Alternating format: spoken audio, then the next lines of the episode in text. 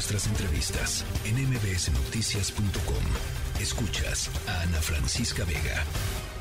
El Instituto Mexicano para la Competitividad pues realizó un análisis sobre las brechas de género que existen en las distintas instituciones de la Administración Pública Federal. El resultado pues simplemente no fue nada alentador. Para hablar sobre este asunto, pues tenemos en la línea telefónica a Fernanda Avendaño, coordinadora anticorrupción del INCO. ¿Cómo estás, Fernanda? Buenas tardes.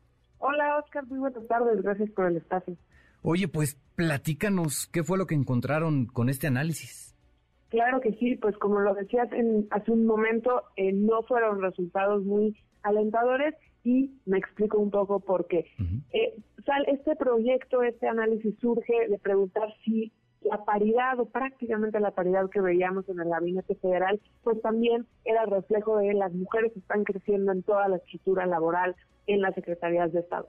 Y para contestar esa pregunta, pues lo que analizamos fue el puesto y el nivel de ingresos de todas las personas que trabajan en las secretarías de Estado, en las secretarías de Estado que publican sus registros, eso es importante decirlo, y lo que vemos es que la, la presencia de las mujeres, la participación de las mujeres disminuye conforme se eleva el puesto y el nivel de ingresos, es decir, en los puestos de titularidad, en los puestos como subsecretarías de Estado, jefaturas de unidad y direcciones generales, que son las que conocemos como los puestos directivos o los puestos de mando, solo hay 31% de participación de mujeres con respecto a una plantilla laboral que es prácticamente paritaria. Hablamos de 49% de mujeres en esas secretarías de Estado, pero el crecimiento no se ve en todos los puestos, están concentradas en los puestos de menor nivel y por lo tanto de menores ingresos, no crecen como esperaríamos verlo en todos los puestos y sobre todo en aquellos puestos directivos que están por debajo de las secretarías de Estado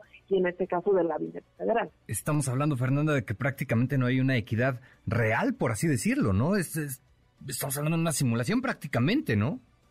Pues justo el, el tema era si más allá de esta foto, no más allá de un gabinete que en 2021 tenía la mayor cantidad de mujeres, ahora todavía falta, aunque ya no el, porcentaje más alto, pues si se estaba también traduciendo en mejores oportunidades de crecimiento para las mujeres y lo que vemos es que no, todas las secretarías de Estado tienen brechas, unas más que otras, eso también es importante decirlas, la, la participación de las mujeres no es igual en todas las secretarías de Estado, pero lo que vemos en general es que solo con 31% de los puestos directivos aumenta un poquito en, en, titularidad media, es decir, aquellas direcciones de área o que también son en demando, pero no, no en los niveles más altos, aumenta 44%, pero todavía vemos que se pierde esta representación de mujeres en la estructura en 16 secretarías de Estado que reportan la información y que además tiene impacto en el ingreso, en el nivel de ingreso promedio que reciben las mujeres. Si se concentran en puestos de menor nivel, pues impacta su promedio y aquí vemos un 8% de ingresos menores que los hombres a las mujeres de las secretarías de Estado por la distribución de los puestos en los que ellas están concentradas. Claro, en este análisis que, que, realizan, ¿ustedes lograron identificar cuál es la dependencia donde existe, digamos, un mayor problema en términos de representatividad de las mujeres? Sí, así es. La, la institución o la Secretaría de Estado con una mayor brecha de género es la Secretaría de Turismo. La Secretaría de Turismo tiene un porcentaje solo de 9% de mujeres en los puestos titulares, es el porcentaje más bajo de todas las secretarías y por supuesto esto también tiene un impacto en una brecha salarial de 36%, una diferencia de ingresos de 36% y también hay otras secretarías de Estado que tienen esta mayor brecha como la Secretaría de Educación Pública y la Secretaría de Gobernación, que son las que tienen menor eh, proporción de mujeres y hay otras que tienen una participación mayor, no representa la plantilla laboral, pero están en mejores posiciones como la Secretaría de Trabajo o la Secretaría de Cultura. Ok, eh, nos mencionas que existe, por supuesto, una diferencia de ingresos entre hombres y mujeres y esto persiste, por supuesto. Eh, estamos hablando de que para una mujer lograr crecer dentro de una estructura laboral, pues sigue siendo un reto y sobre todo eh, en dependencias del gobierno federal que deberían poner el ejemplo, ¿no?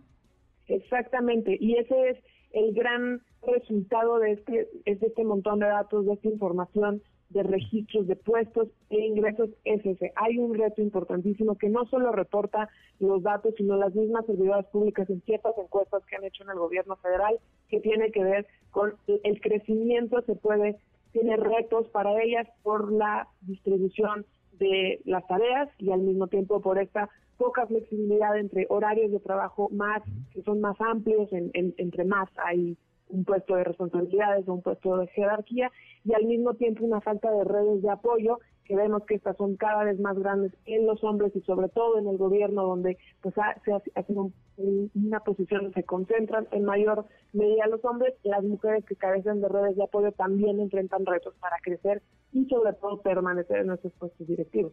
Claro, parece, parece increíble que ante tanta iniciativa que se ha impulsado, ante tanta propuesta precisamente para lograr una equidad en nuestro país, pues se siguen presentando este tipo de situaciones, las brechas de género persisten, pero bueno, ¿qué podemos hacer ante esta situación? ¿Cuál es la propuesta del INCO para, para superar esto que está ocurriendo?